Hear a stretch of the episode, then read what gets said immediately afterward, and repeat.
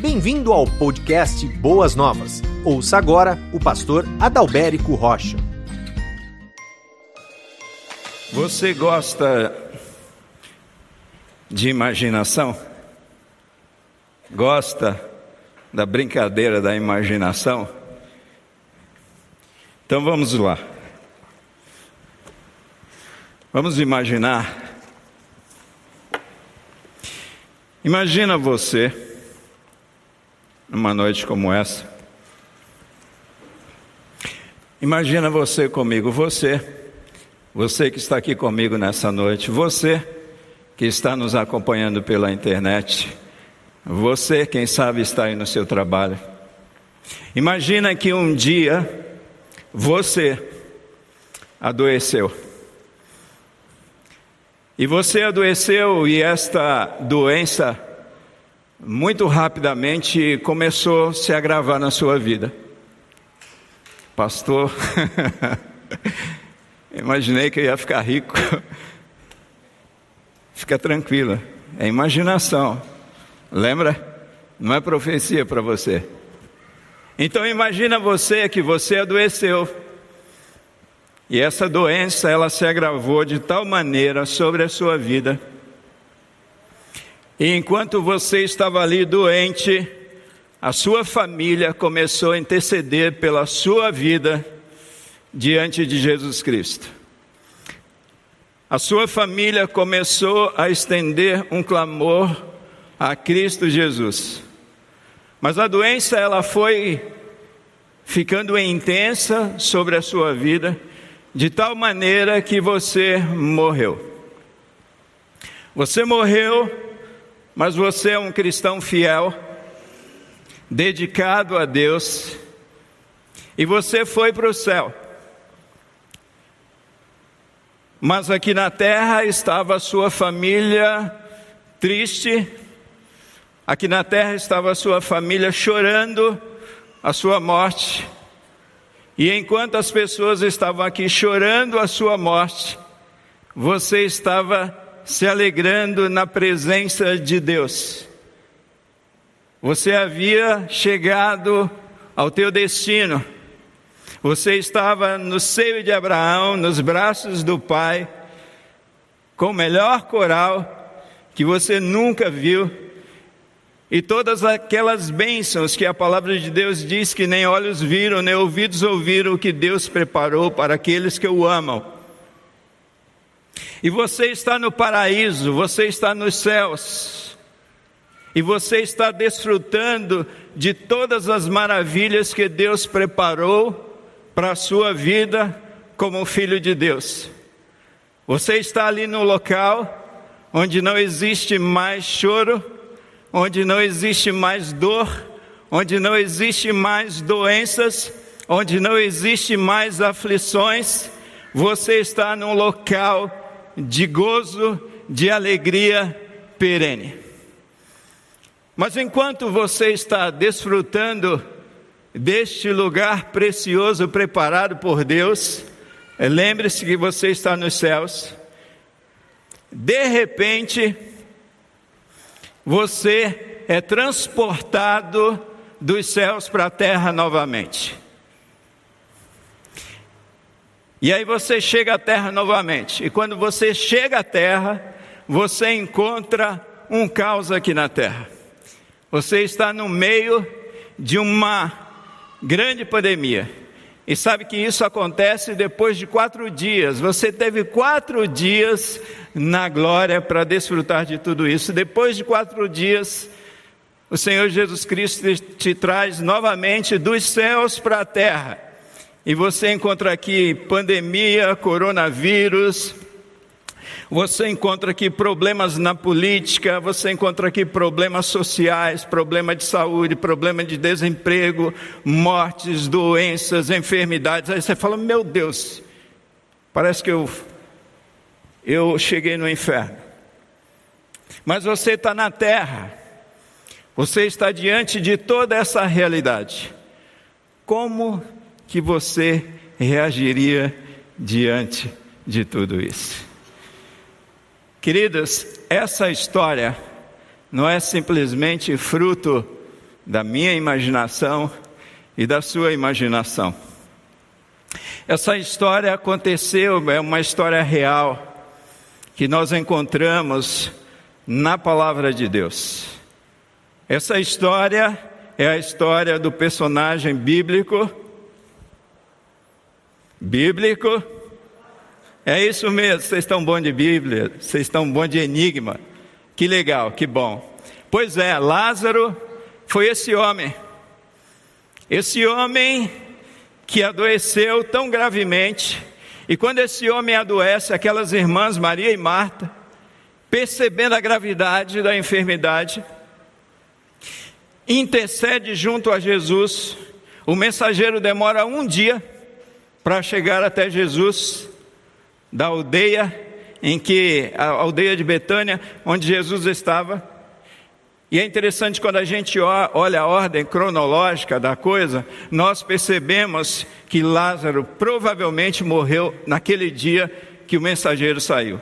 Porque Jesus fica dois dias no lugar em que ele está, quando ele soube da doença, da enfermidade de Lázaro, e depois Jesus se dirige até Betânia. Então Jesus demora mais um dia, por isso que no quarto dia Jesus chega àquele local. Tema da nossa mensagem, a ressurreição de Lázaro. Subtema para nós nessa noite: enfermidade, morte, sepultamento e ressurreição de Lázaro. Irmãos, o texto é longo. É o capítulo 11 que vai falar a respeito da enfermidade, morte, sepultamento e ressurreição de Lázaro e também o capítulo 12, do versículo 1 até o versículo 19. Então, o que, que nós vamos fazer? Eu quero trazer aqui nessa introdução um resumo baseado no livro de Paul Gardner, o livro cujo tema é Quem é Quem na Bíblia. E ele vai fazer um resumo muito interessante, preste atenção, porque esse resumo contempla todo o capítulo 11 de João, do Evangelho de João.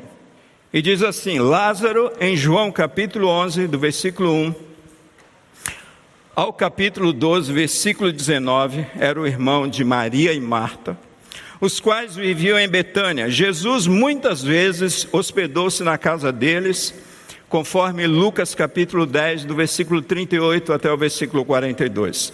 E tinha uma profunda afeição pelos três irmãos, conforme João capítulo 11, versículo 3, versículo 5, versículo 33 e versículo 35.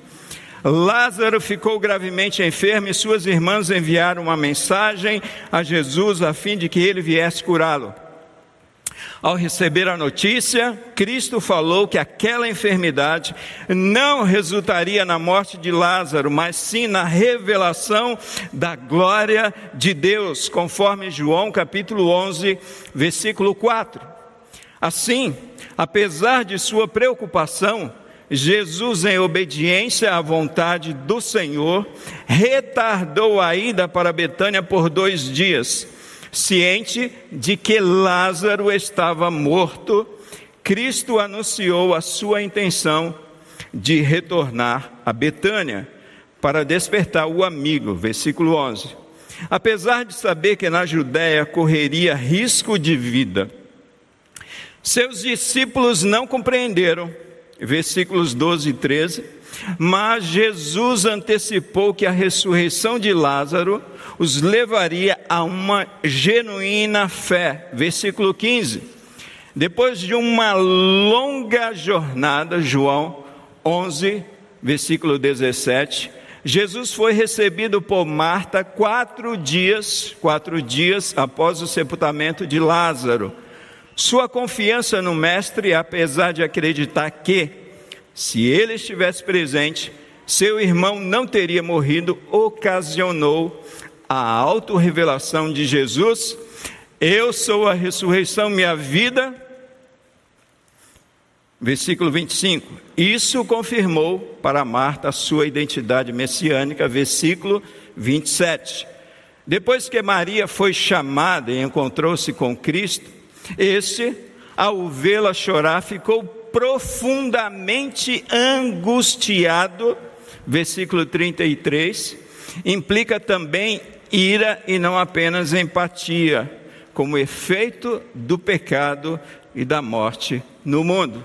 Jesus dirigiu-se ao túmulo e ordenou que a pedra que selava a entrada fosse retirada, fosse removida. Pela fé, apesar do mau cheiro, obedeceram e Cristo orou em voz alta para que a ressurreição miraculosa de Lázaro inspirasse a fé nas pessoas.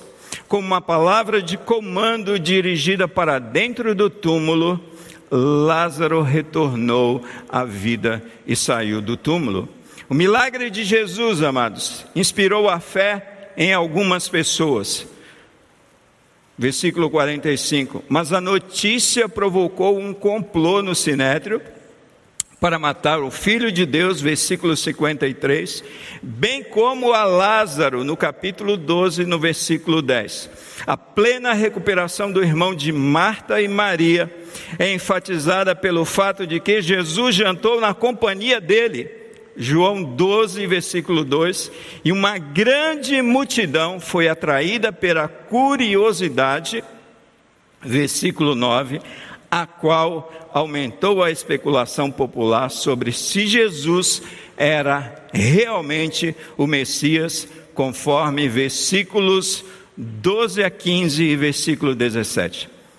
No ressurgimento de Lázaro, Jesus demonstrou aqui o seu poder divino de dar a vida e prefigurou a sua autoridade sobre a promessa geral da ressurreição.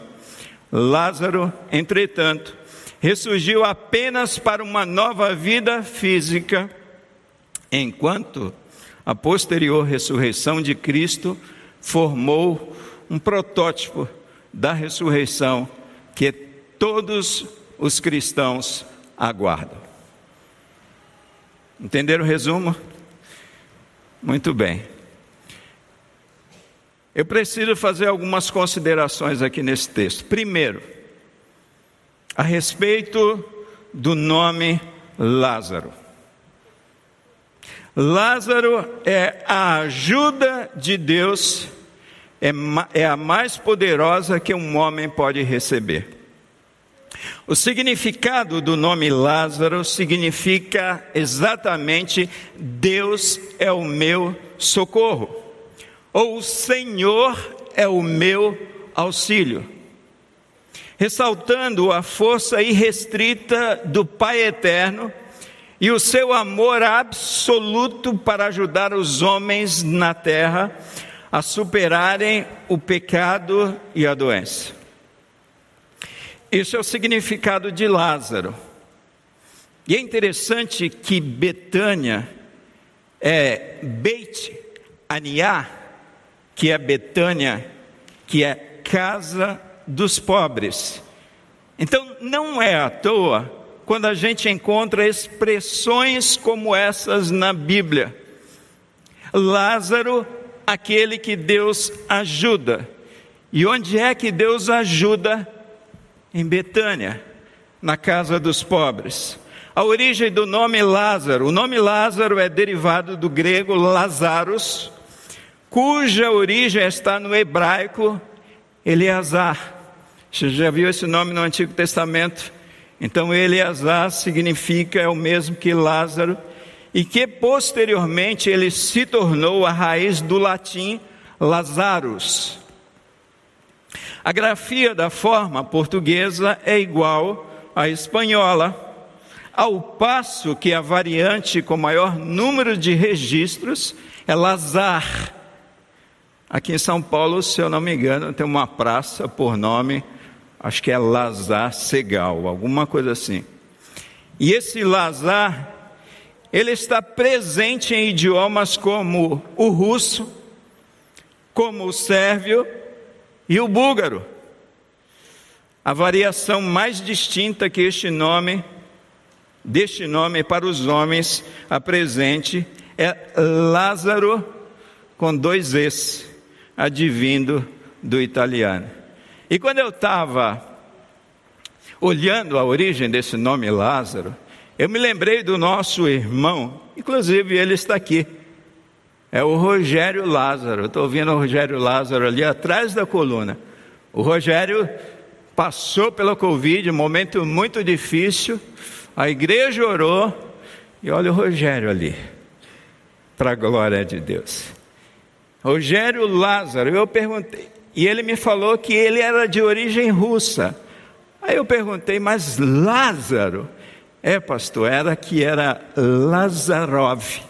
Olha a variação de Lázaro. E o, o moço do cartório colocou Lázaro. Então faz sentido. Vocês entenderam a origem do nome?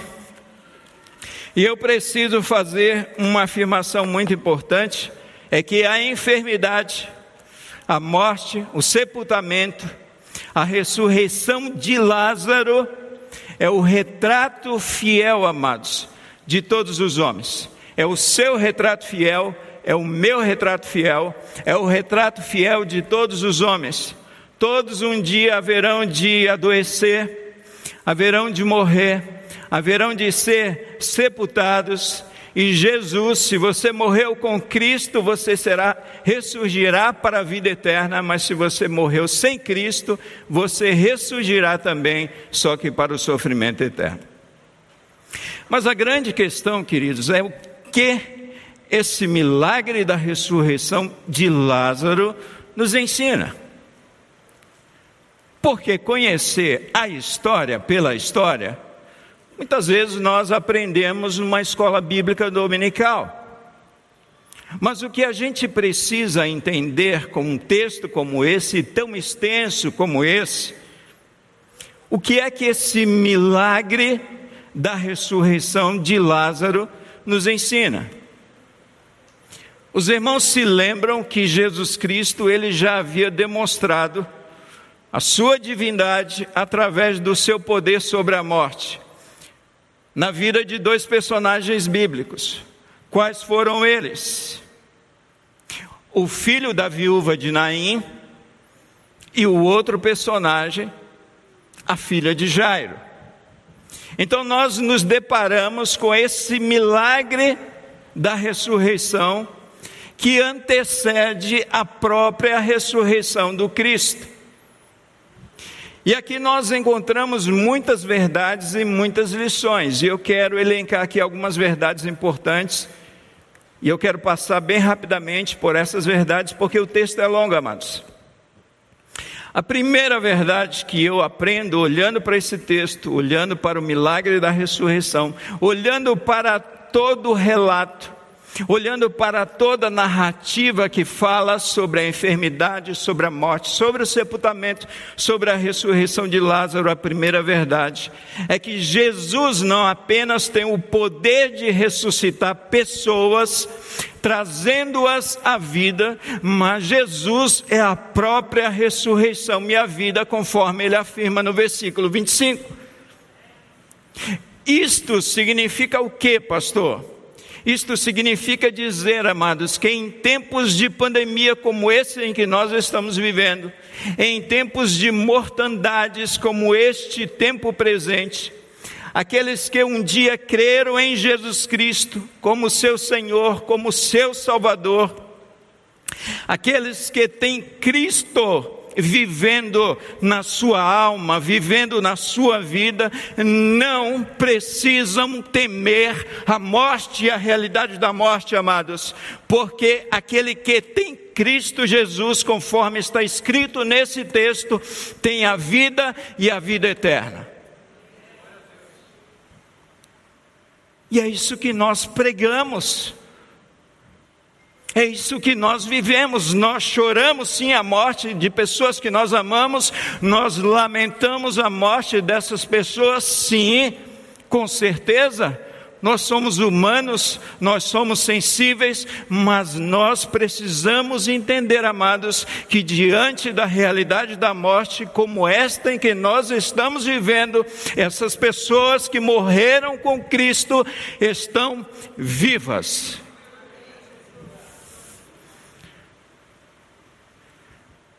E aqui nós aprendemos que Jesus, ele não somente triunfou sobre a morte, ressuscitando ao terceiro dia, Mas Jesus, Ele é a própria vida, Ele é a própria ressurreição. Ele não somente ele tem o poder sobre a ressurreição, ele não somente tem o poder sobre a morte, mas ele, amado, ele é por isso que a palavra de Deus diz: onde está a morte? Onde está a tua vitória? Porque Jesus Cristo, Ele ressuscitou. Então, muitos, amados, estão morrendo emocional, muitos estão morrendo fisicamente e espiritualmente, porque têm rejeitado a Jesus Cristo, aquele que é a própria vida dos homens. Este mundo está em processo de morte. E muitas pessoas estão vivendo processos de mortes em suas vidas, porque o Autor da vida, Jesus Cristo, está do lado de fora. Uma segunda verdade que eu aprendo com esse texto é que a morte um dia chegará para todos, inclusive para pessoas piedosas e pessoas dedicadas a Deus.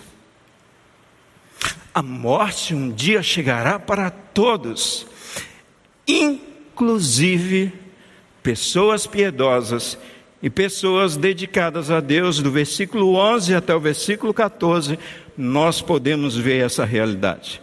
Amados, a Bíblia é categórica em afirmar que todos nós, pessoas que servem a Deus ou não, um dia veremos de morrer. Romanos 6, versículo 23 diz: Pois o salário do pecado é a morte, mas o dom gratuito de Deus é a vida eterna em Cristo Jesus, o nosso Senhor. A morte mais cedo ou mais tarde ela vai chegar a morte, mais cedo ou mais tarde, ela vai bater a nossa porta. Misericórdia, pastor. Quando muitas vezes menos esperamos, isso pode acontecer na nossa vida. Isso pode acontecer na nossa família. Isso acontece com pessoas piedosas. Isso acontece com pessoas que amam a Deus, porque o texto diz que Lázaro amava a Deus, amava Cristo e que Cristo amava Lázaro. Então, muitas pessoas boas, amados, nesse tempo, contraíram o Covid e ajudando pessoas que estavam enfermas. Muitos pastores, colegas, eu particularmente, eu perdi um colega que se formou comigo no seminário muito mais jovem que eu.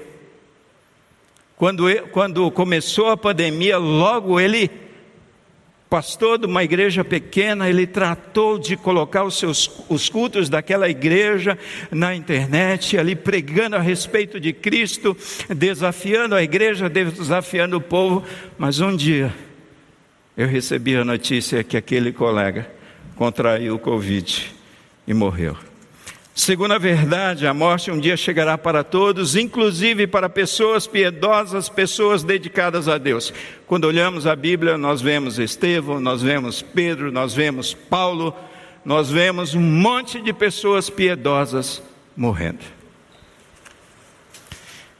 Terceira verdade, amados, pessoas que Deus ama, pessoas que Deus ama, enfrentam tormentas, adoecem e morrem. Pessoas que Deus ama enfrentam tormentas, adoecem e morrem. Está aí. Do versículo 1 até o versículo 5 do capítulo 11, a gente vai ver essa realidade. Lázaro, Maria, Marta eram pessoas que Deus amava. Veja o texto. Lázaro adoeceu e morreu repentinamente, foi muito rápido. Maria e Marta estavam de luto, estavam vivendo aqui o tormento resultante da morte do, do irmão Lázaro. Quando nós olhamos para esse texto, nós vemos aqui uma família em prantos, mas de maneira alguma desprovidas do amor de Deus, amados. De maneira alguma desprovidas do amor de Deus.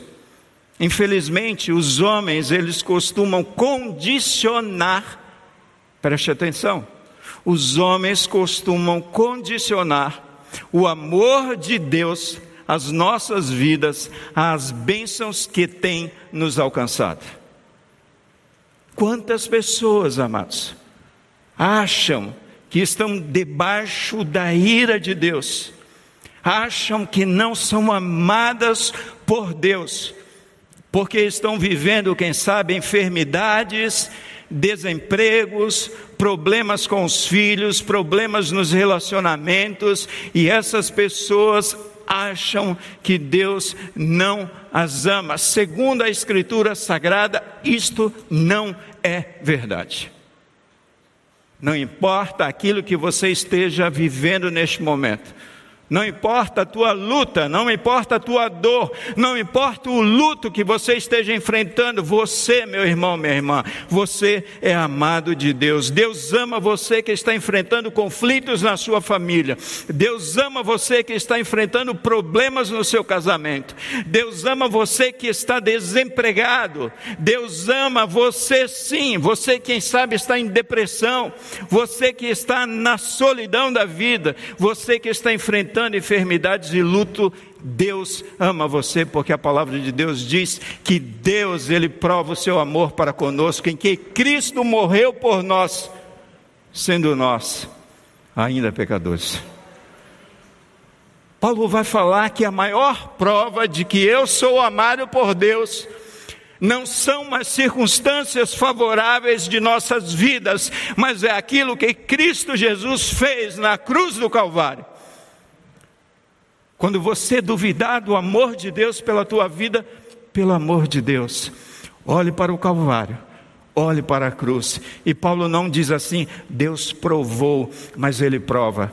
Ele continua provando que ama você e que você é sempre alvo do amor de Deus. Mas uma quarta verdade que eu aprendo com esse texto é que existem enfermidades para a glória de Deus Mas nem todas as enfermidades são para a glória de Deus. Existem sim enfermidades para a glória de Deus, mas nem todas as enfermidades são para a glória de Deus, para a cura, para o milagre. Ao receber a notícia da enfermidade de Lázaro, Jesus afirmou o quê? Esta enfermidade não é para a morte, mas sim para a glória de Deus, para que o Filho de Deus seja glorificado através da vida de Lázaro. Outro caso que nós encontramos na Bíblia é o caso daquele cego, aquele cego de nascença, onde os discípulos perguntam: peraí, quem pecou? Foi ele ou foram seus pais? E aí Jesus afirma: não, nem ele nem os seus pais pecaram. Este homem nasceu cego, porque esta cegueira de nascença é para a glória de Deus. Então, irmãos, a gente precisa entender isso, porque infelizmente muitas pessoas usam declarações vazias em suas enfermidades. Isso acontece muito e tem acontecido muito, dizendo que é para a glória de Deus a sua enfermidade.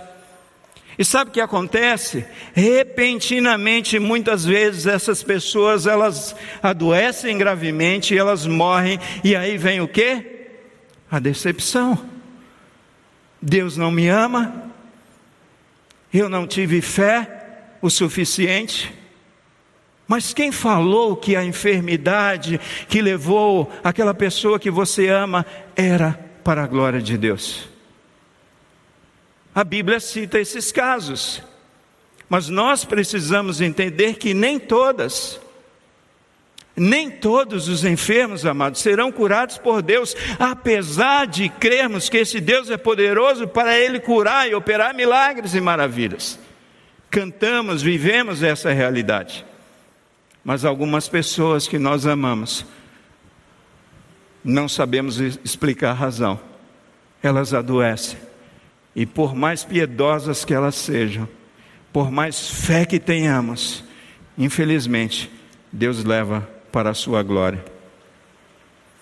Eu me lembro de uma mulher que não era cristã. Eu estava num culto de quarta-feira, no outro ministério, e aquela mulher apareceu ali com um problema na coluna, pedindo que orasse, porque ela precisava passar por três cirurgias três cirurgias na coluna, em pontos diferentes.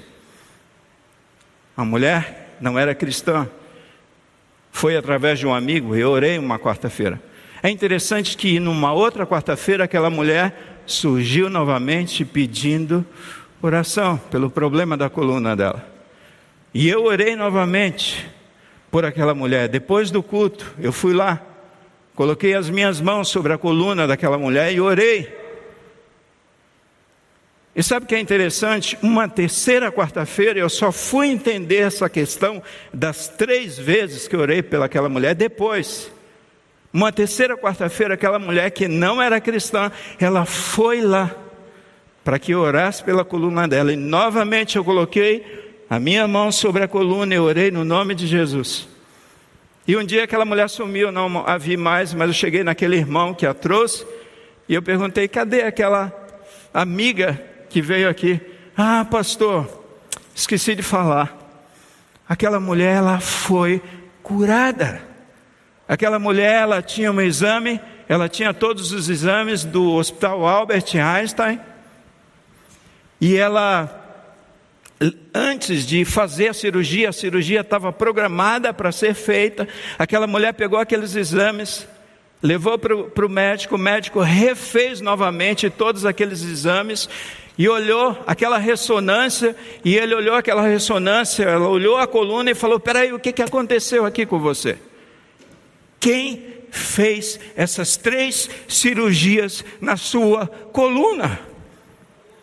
Ali houve um milagre, amados, na vida daquela mulher, e eu entendi a razão das três orações, daqueles três dias e as três cirurgias, mas Deus operou aquele milagre naquela mulher para revelar a glória de Cristo sobre a vida daquela mulher que não conhecia a Cristo Jesus. Existem milagres para a glória de Deus, mas existem, existem enfermidades para a glória de Deus, onde Deus cura, mas infelizmente Existem algumas enfermidades que Deus não cura. A quinta verdade que eu aprendo com esse texto é que Jesus nunca se adianta e nem se atrasa. Jesus chega na hora certa no cuidado com os seus filhos. Você consegue ouvir isso? Você que está esperando por algo de Deus, você que tem orado, você consegue entender isso? através da vida desse homem chamado Lázaro.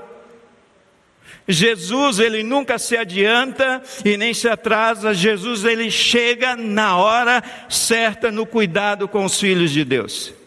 É exatamente isso que acontece. O texto diz que depois que Jesus recebeu a notícia da enfermidade do seu amigo Lázaro, ele ainda demorou quantos dias para chegar? Isso mesmo, dois dias. O texto diz que Jesus demorou dois dias naquele lugar. O texto também diz que quando Jesus chegou em Betânia, encontrou Lázaro sepultado há quantos dias? Quatro dias. Havia uma expectativa no coração daquelas irmãs? Sim. Porque elas disseram o que para Jesus? Senhor, se o Senhor estivesse aqui, o nosso irmão não teria morrido. Está no texto. Fala de Marta, fala de Maria e fala dos judeus. Porque os judeus nesse texto disseram assim: Este que trouxe vista aos cegos não poderia evitar que Lázaro não morresse? Então havia uma expectativa de tempo. E o que a gente entende com esse texto é que Jesus ele não se atrasa, Jesus ele não se adianta, mas Jesus ele chega na hora certa, no cuidado com os filhos de Deus. Eu me lembro, amados, uma vez que eu adoeci, bem lá na Bahia, num, caixa-pregos. Você já ouviu essa expressão? Caixa-pregos. Eu preciso traduzir aqui para os mais novos, né? Caixa-prego é um local bem, bem distante, né? Você tem a capital e Caixa-prego é aquele local que está muito distante da capital. E eu estava lá. Eu adoeci, um local onde havia um posto de saúde que era chamado de hospital, não havia médicos, não havia remédios. Eu estava com uma cólica, uma cólica infernal, dolorida, vomitando e não parava de vomitar. Eu fiquei cerca de 12 horas assim. E eu estava clamando, eu falando, Senhor, quando o Senhor vem, Senhor, o Senhor está atrasado comigo. Quando o Senhor vem, e aquilo foi se intensificando, se intensificando, se intensificando, se intensificando, e eu pensei que eu ia morrer. A Érica está aqui comigo, minha esposa. Eu achei também, fiquei preocupado com ela. Meus filhos também estavam comigo naquele local. Período de férias, eu falei: acho que eu vou morrer, acho que vai ser dessa vez, Senhor. O Senhor não vem, o Senhor está demorando de vir. E aí, quando eu estava lá no final da tarde, bem sonolento, aquele pessoal não sabia o que eu tinha, não sabia de nada, eu estava bem sonolento. O homem das mãos furadas chegou através dos seus servos. Aquelas pessoas foram visitar aqueles enfermos, porque ali havia mais pessoas comigo naquele local. E eles estavam orando ali, eu estava um pouco sonolento, e eu percebi que eram irmãos uns irmãos pentecostais. E aí, quando eles estavam saindo, eu falei: Eu estou aqui, vem orar por mim aqui. E eles vieram, e eles colocaram as suas mãos sobre a minha vida. E depois que eles colocaram as suas mãos sobre a minha vida, eu fui curado, eu fui restaurado. No dia seguinte, eu fui para uma cidade maior fazer todos os exames que precisava fazer e não havia absolutamente nada, nada. Deixa eu falar uma coisa para vocês. Jesus ele não se adianta. Jesus ele não se atrasa no cuidado com os filhos de Deus. Ele chega na hora certa, amados ele chega na hora certa. Portanto, espere no Senhor, como o salmista fala no livro de Salmos. Eu esperei com paciência pelo Senhor e ele se inclinou para mim e ele ouviu o meu clamor. Sim, ele ouviu o meu clamor. Ele me tirou de um charco de lodo. Ele colocou os meus pés sobre uma rocha. Ele firmou os meus passos e ele pôs um cântico novo na minha boca. Por isso eu louvarei.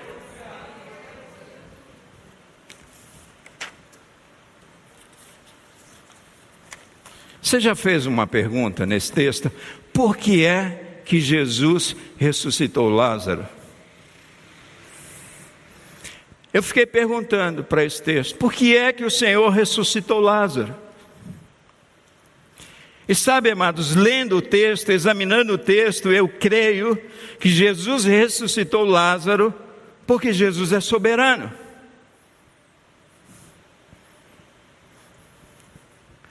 Irmãos, um dos atributos mais notáveis que nós podemos encontrar na palavra de Deus a respeito de Jesus, a respeito de Deus, é a sua soberania. O mundo, a sua vida, a sua família, o seu trabalho pode estar fora do seu controle.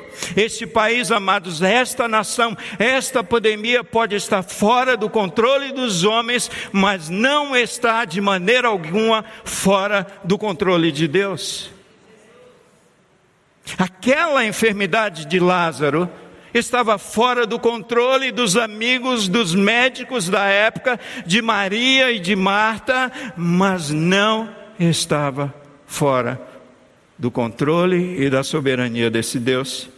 Irmãos, nesse tempo eu sei que vocês estão enfrentando lutas e nós enfrentamos com vocês. Nós choramos com vocês, nós sofremos sim com vocês, mas uma coisa que a gente não pode perder de vista é a soberania de Deus, a soberania de Cristo sobre as nossas vidas. E quando nós lembramos ao nosso coração a respeito da soberania de Deus, amados, nós nos acalmamos, nós enfrentamos as lutas, nós, a exemplo de Jó, no meio da sua enfermidade, no meio do caos, pode dizer: Eu sei que o meu redentor vive, por isso, um dia ele se levantará. Mas nós já sabemos que esse redentor se levantou dentre os mortos. Mas quando eu olho esse texto, amados, eu pergunto por que é que Jesus ressuscitou Lázaro. E eu vejo que Jesus aqui, ele ressuscitou Lázaro, porque Lázaro foi escolhido. Lázaro foi escolhido. O que é que Jesus diz? Esta enfermidade de Lázaro não é para a morte, mas é para a glória do Filho de Deus. E o pastor aqui não está entrando em teologia calvinista arminiana, não é nada disso, amados. Não é nada disso. Mas Lázaro, ele foi um homem escolhido, ele foi um homem predestinado sim por Deus para adoecer, para morrer naquela altura do ministério terreno de Jesus e depois de quatro dias ressurgir dentre os mortos diante daqueles homens, porque Lázaro foi escolhido para revelar a glória de Deus, para revelar o Messias, para revelar a divindade de Cristo Jesus, para revelar a ressurreição do Messias, porque o milagre da ressurreição de Lázaro aponta para a ressurreição do Messias e aponta para a ressurreição de todos os homens, porque um dia Jesus Cristo fala, chamará o seu nome dentre os mortos, vem para fora no dia da ressurreição dos santos.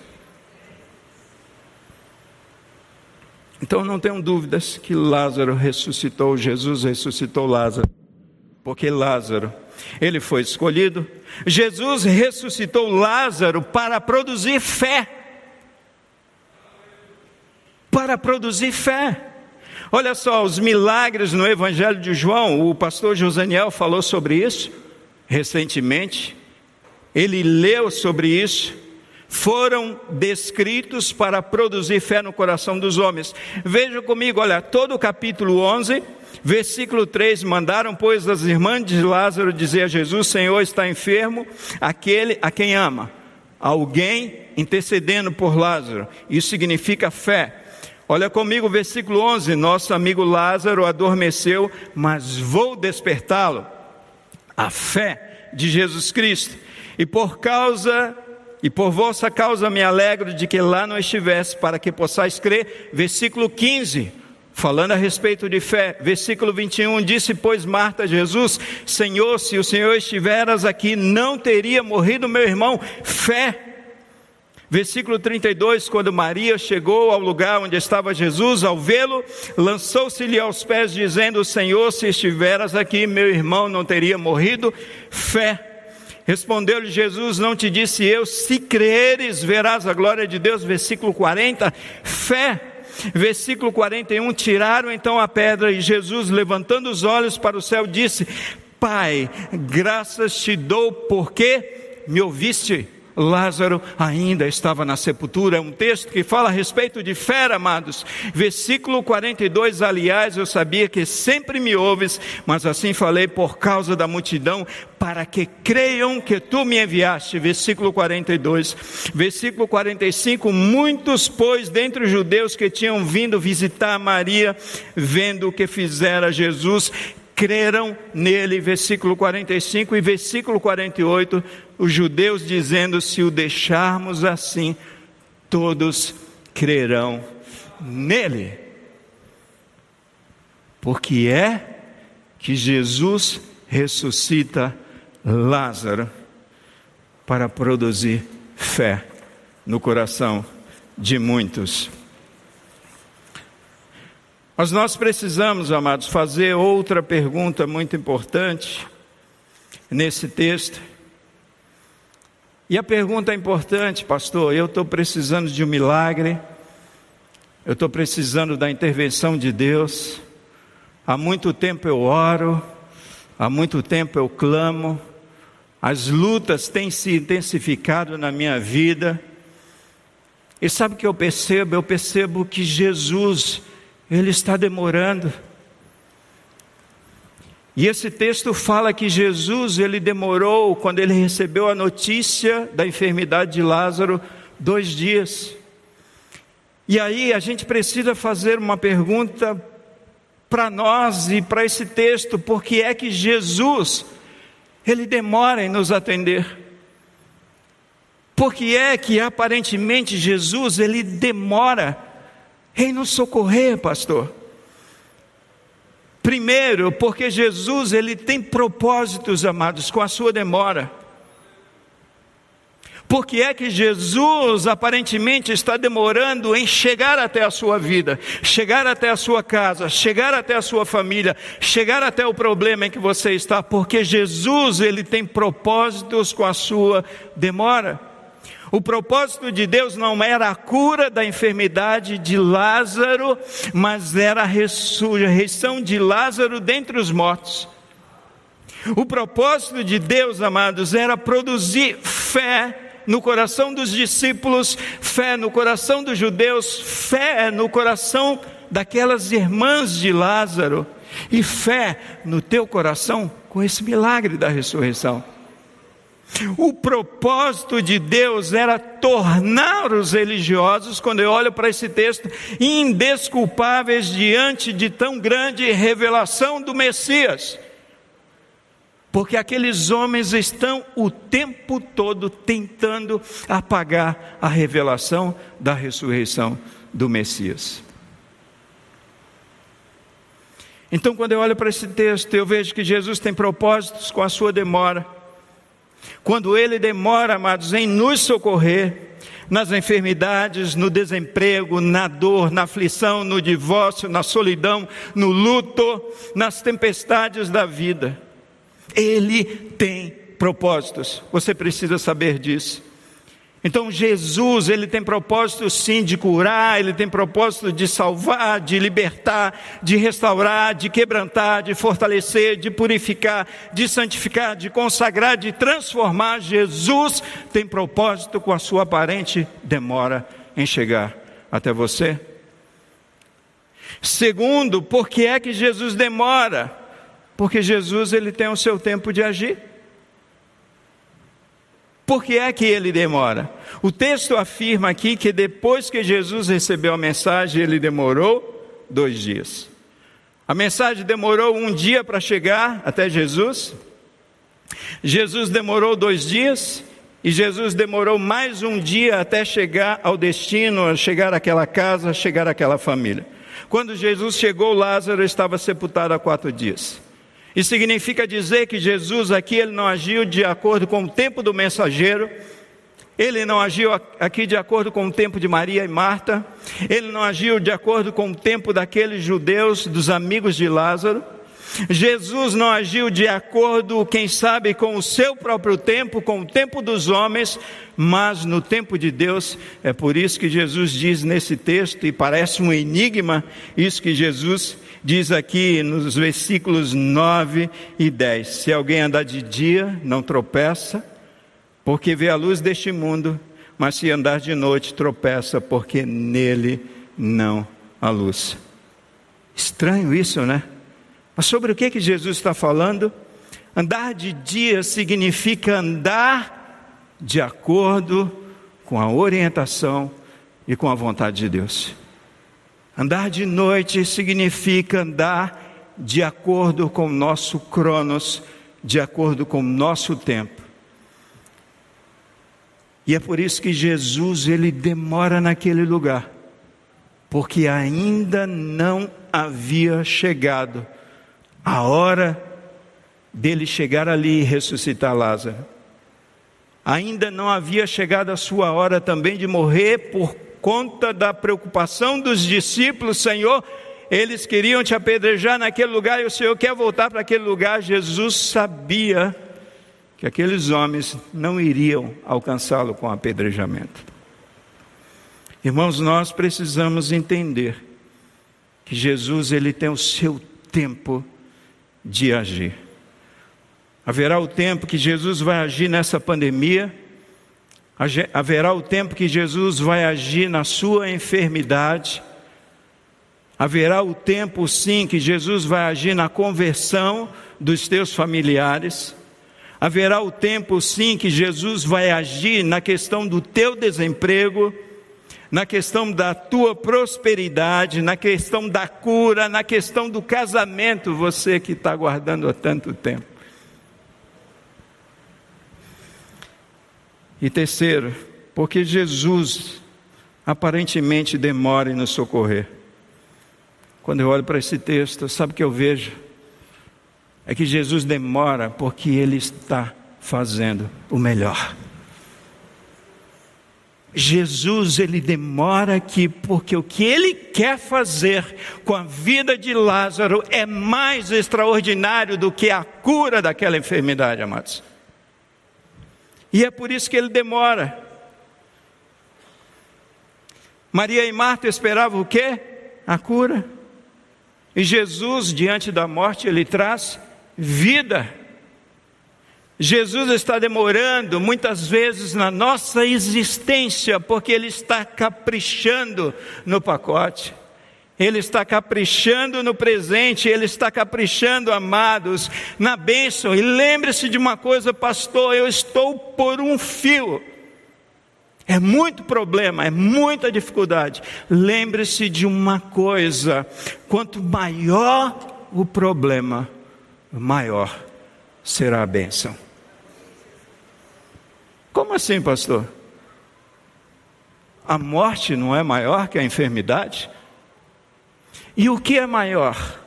A cura da enfermidade ou levantar um homem dentre os mortos?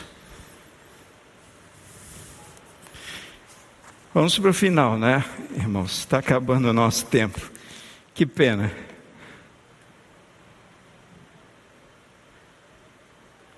Mas a gente precisa fazer outra pergunta. Pastor, eu preciso de um milagre. Quem sabe você que nos acompanha pela internet, você que está aqui nesta noite, eu preciso de um milagre. O que é que nós precisamos fazer quando nós olhamos para esse texto para receber milagres de Deus, para ser alcançado pelo favor de Deus, para receber a visitação de Jesus Cristo? E quando eu olho para esse texto, eu vejo aqui quatro Cs quatro Cs. Você quer saber quais são esses quatro Cs? Clame pelo nome de Jesus, creia no nome de Jesus, caia aos pés de Jesus e cumpra a palavra de Jesus. Clame pelo nome de Jesus, creia no nome de Jesus caia aos pés de Jesus e cumpra a palavra de Jesus.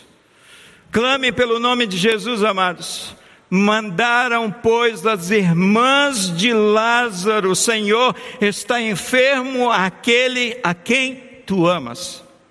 Essas mulheres, essas irmãs de Lázaro, estão intercedendo junto a Cristo pela vida dos seus irmãos. O que é que eu preciso fazer diante das necessidades que eu tenho? Diante desse problema tão difícil de administrar, clame. Irmãos, nós precisamos clamar mais pelo nome de Jesus. Nós precisamos confiar mais que Ele é poderoso para mudar a história de nossas vidas. Nós precisamos clamar. Quem sabe nesse tempo você tem clamado pouco pelo nome de Jesus. Você se lembra do cego Bartimeu? O que é que aquele homem fez?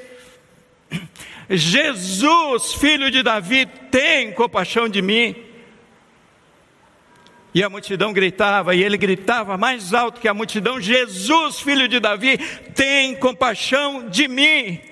Irmãos, quem sabe nesse tempo você precisa clamar mais pelo nome de Jesus, no meio da multidão, no meio dos gritos, no meio do caos, no meio do problema, no meio da dificuldade. Clame pelo nome de Jesus, a palavra de Deus nos ensina, amados. Invoca-me no dia da angústia e eu te livrarei e tu me glorificarás. Mas uma segunda coisa que nós precisamos fazer é crer no nome de Jesus, creia no nome de Jesus. Clame, mas clame com fé no teu coração. Se você observar dos versículos 21 a 27 e o versículo 32, nós notamos uma extraordinária profissão de fé de Marta. Senhor, eu creio que tu és o Cristo, aquele que haveria de vir.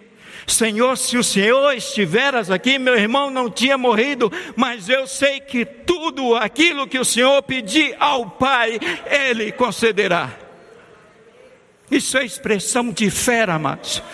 É uma pessoa que clamou, mas é uma pessoa que clamou com fé, é uma pessoa que creu no nome de Jesus.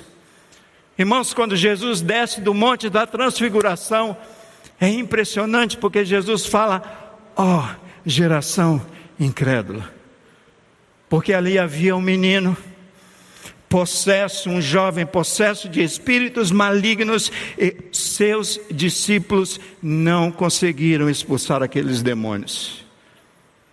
Jesus diz assim: Olha, essa casta só sai com jejum e oração. O que é que Jesus está dizendo? Jesus não está falando de campanha de jejum e oração, Jesus não está falando de sete semanas, 21 semanas, nada disso. Apesar disso ser importante na sua vida, na vida da igreja. Jesus está falando que para nós termos fé, para nós crermos no nome de Jesus, nós precisamos de intimidade com Cristo Jesus, amados. É exatamente isso que Jesus está dizendo.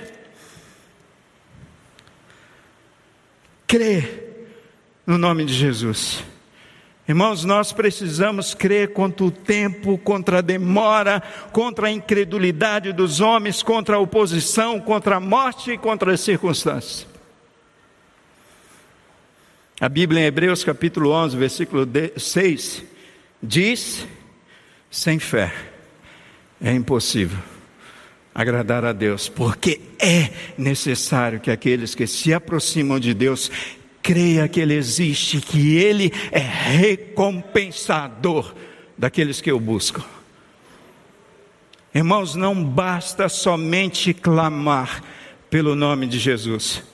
Você precisa crer no nome de Jesus. Mas um terceiro C é caia aos pés de Jesus. Versículo 32, quando Maria chegou ao lugar onde Jesus estava ao vê-lo, lançou-se-lhe aos pés, dizendo: Senhor, se estiveras aqui, meu irmão não teria morrido. Irmãos, nós estamos vivendo uma época tão difícil que nós deveríamos andar de joelhos aos pés de Cristo Jesus, na dependência de Jesus, e é isso que significa cair aos pés de Jesus. A palavra de Deus diz a respeito de uma mulher chamada Ana, esposa de Eucana, e aquela mulher um dia ela chegou no templo, ela caiu aos pés do Senhor, ela rasgou a sua alma e ela foi atendida por Deus. É por isso, amados, que eu gosto daquela canção, pois os que choram aos pés da cruz, clamando pelo nome de Jesus, alcançará de ti, Senhor, misericórdia, graça e luz. E o quarto C é cumpra a palavra de Jesus, do versículo 39 até o versículo 44. O que é que Jesus fala? Tirai a pedra. A irmã de Lázaro diz: Senhor, quatro dias já cheira mal. Jesus, eu te falei porque se tu creres, tu verás a glória de Deus. E aí o que, que eles fizeram? Tiraram a pedra. E aí o que, que nós vemos? Nós vemos o milagre mediante o cumprimento da palavra de Deus. Irmãos, deixa eu falar uma coisa muito importante para vocês. Quem sabe nesse tempo milagres não estão acontecendo dentro de nossas casas, na nossa vida, no nosso trabalho, porque nós estamos deixando de cumprir a palavra de Deus. Nós queremos milagre pelo milagre, nós queremos magia. E Deus está dizendo isso: olha, você precisa fazer isso dentro da sua casa. Você precisa fazer isso no seu casamento. Você precisa fazer isso lá no seu trabalho. Palavra de Deus sendo declarada, e o que, que a gente faz? A gente desobedece a palavra e a gente quer milagre. Mas aqui a gente vê pessoas que clamaram pelo nome de Jesus, pessoas que creram no nome de Jesus, pessoas que caíram aos pés de Jesus, mas pessoas que cumpriram a palavra de Jesus. Irmãos, por que é que nós não vemos mais pessoas convertidas na igreja? Porque nós não obedecemos a palavra de Jesus que diz: ir de pregar o evangelho, fazer discípulo. Por que é que a gente não vê mais pessoas sendo salvas, mais pessoas sendo curadas? Porque nós muitas vezes negligenciamos a palavra de Jesus. A Bíblia fala a respeito daquele momento onde os discípulos pescaram a noite toda e não conseguiram pegar absolutamente nada. E Jesus fala: lançai as redes naquele local. E Pedro diz assim: Olha, Senhor, nós pescamos a noite toda não conseguimos pegar nada, mas sobre a tua palavra, sobre a tua palavra. Irmãos, nós queremos milagres, nós precisamos obedecer a palavra, cumprir a palavra de Deus. E agora eu vou terminar mesmo. Mas por que buscar o milagre somente em Jesus?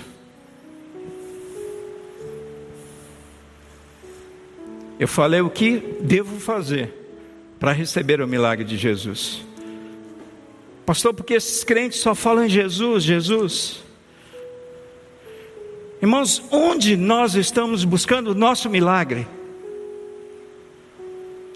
Olha a televisão, olha os programas evangélicos que nós temos. Onde as pessoas estão buscando seus milagres? Será que as pessoas, quem sabe você, está buscando o seu milagre no apóstolo? Quem sabe você, amado, está buscando o seu milagre no bispo? Quem sabe você está buscando o seu milagre em pastores? Quem sabe você está buscando o seu milagre no grande templo X? Quem sabe você, nesse tempo, está buscando o seu milagre em campanhas de curas, porque tem gente que está colocando a fé na campanha e não a sua fé em Jesus Cristo.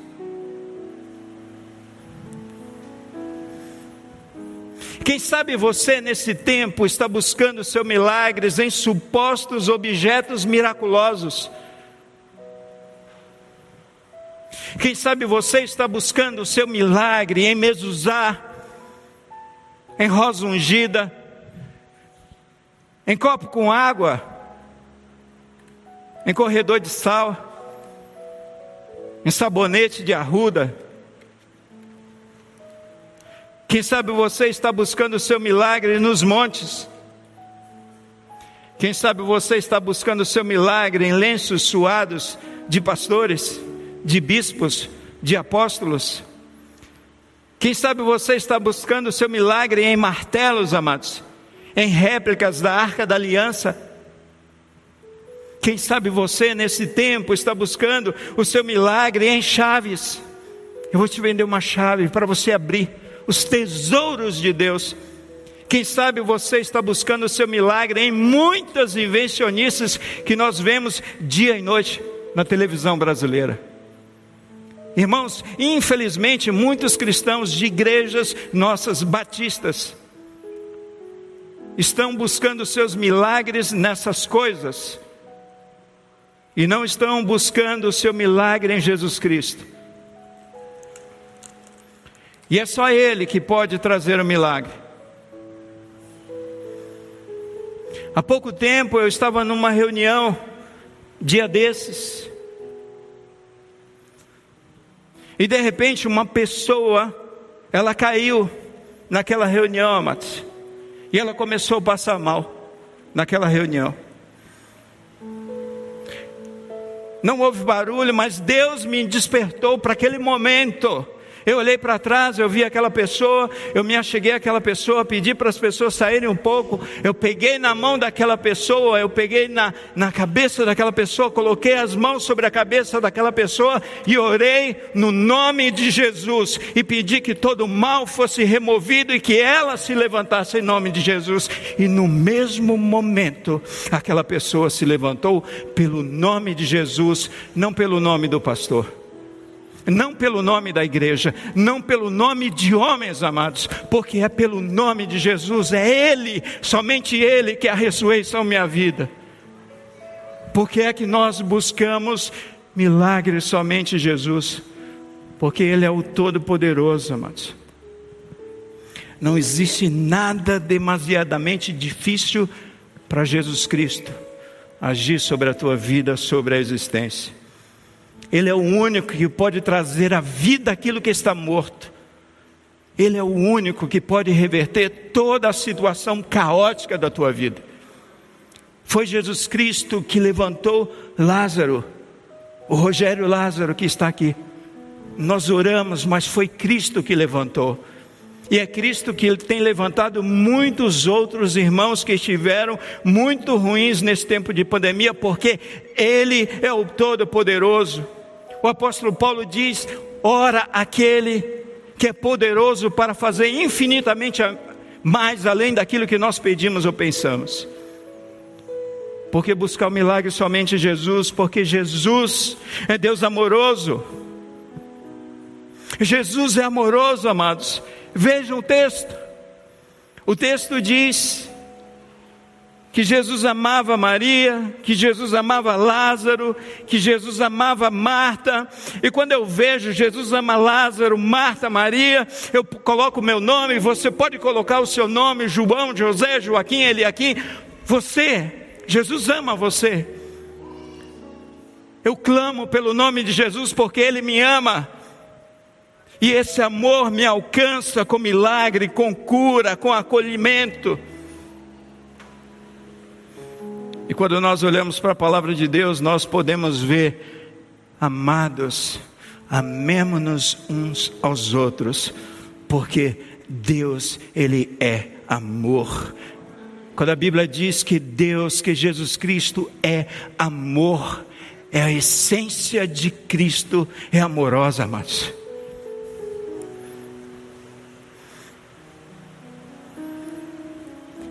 Terceiro lugar, porque buscaram milagre somente em Jesus. Porque Jesus é Deus misericordioso, amados. Quando você olha para essa família, Jesus, eu vejo que Jesus, ele não está indiferente ao sofrimento humano. Eu podia ver naquele suposto hospital, ali quase morrendo, a indiferença de Cristo sobre a minha vida. E eu pude ver que Ele é misericordioso. Ele não está indiferente ao teu sofrimento, à tua luta, à tua dor, à tua aflição. Jesus, ele não se colocou indiferente diante da aflição daquela família.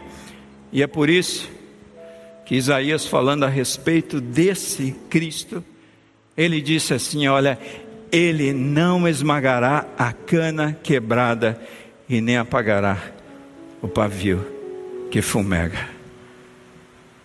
Porque buscar o milagre em Jesus? Porque Jesus é misericordioso. Irmãos, e agora eu finalizo a minha palavra. Só Jesus ele pode trazer vida àquilo que está morto. O que é que está enfermo na sua vida? O que é que está morto na sua vida? Você consegue identificar o que é que está enfermo? O que é que está morto? Quem sabe o que é que está sepultado na sua vida? Você já sepultou? O que é que cheira mal na sua vida? Lembre-se, Jesus é a ressurreição e a vida. E eu quero orar com você, meu irmão, minha irmã, você que está na sua casa, nessa noite. Você que precisa de um milagre na sua vida, na sua família, na sua saúde, no seu emprego, na sua existência. Quem sabe existam coisas que estão enfermas, estão mortas, foram sepultadas e quem sabe já cheirando mal. Jesus, a ressurreição é a vida, Ele está aqui, amados. Ele está aqui neste local. Ele está aí na sua casa. Ele está aí no meio da sua família nessa noite. E se você precisa de um milagre, se você precisa da visitação desse Cristo Todo-Poderoso, amoroso e misericordioso, eu peço que você se levante, que você clame pelo nome de Jesus, que você creia no nome de Jesus, que você caia aos pés de Jesus nessa noite e que você cumpra essa palavra de Jesus para o teu coração. Se você precisa, eu quero orar com você. Eu quero clamar com você. Pode se colocar em pé neste auditório.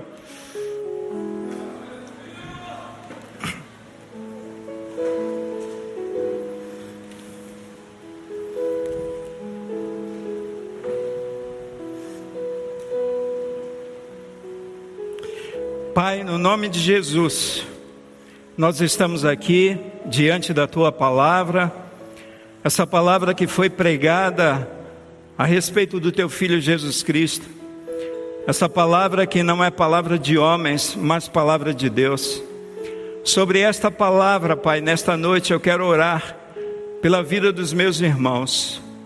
Nós queremos clamar, ó Deus, pelo nome poderoso de Cristo Jesus. Seja qual for o problema, seja qual for a luta, seja qual for a dificuldade, seja qual for a grandeza da enfermidade, seja o que for na vida desse irmão, dessa irmã, aquilo que está morto, Pai, aquilo que está sepultado, no nome de Jesus, no nome de Jesus, nós oramos e nós queremos pedir, ó Deus, que esta noite, que este momento seja um momento de milagres, de maravilhas do Senhor, a exemplo daquilo que o Senhor fez na vida de Lázaro, naquela família de Maria e de Marta. Ó Deus, visita o teu povo Senhor Jesus Cristo, visita com a tua graça, com o teu poder, com o teu amor, com a tua compaixão, com a tua misericórdia, ó Deus, e opera milagres neste lugar, opera milagres na vida daquelas pessoas que estão nos assistindo e nos acompanhando, e que esses milagres, ó Pai, sejam para a glória de Deus. Assim nós oramos, crendo, confiando, no nome de Jesus. E assim eu digo amém e amém. Você ouviu o podcast Boas Novas? Venha conhecer a nossa igreja. Estamos localizados na rua Marechal Malé 611, Parque de Vila Prudente, São Paulo. Esperamos por você!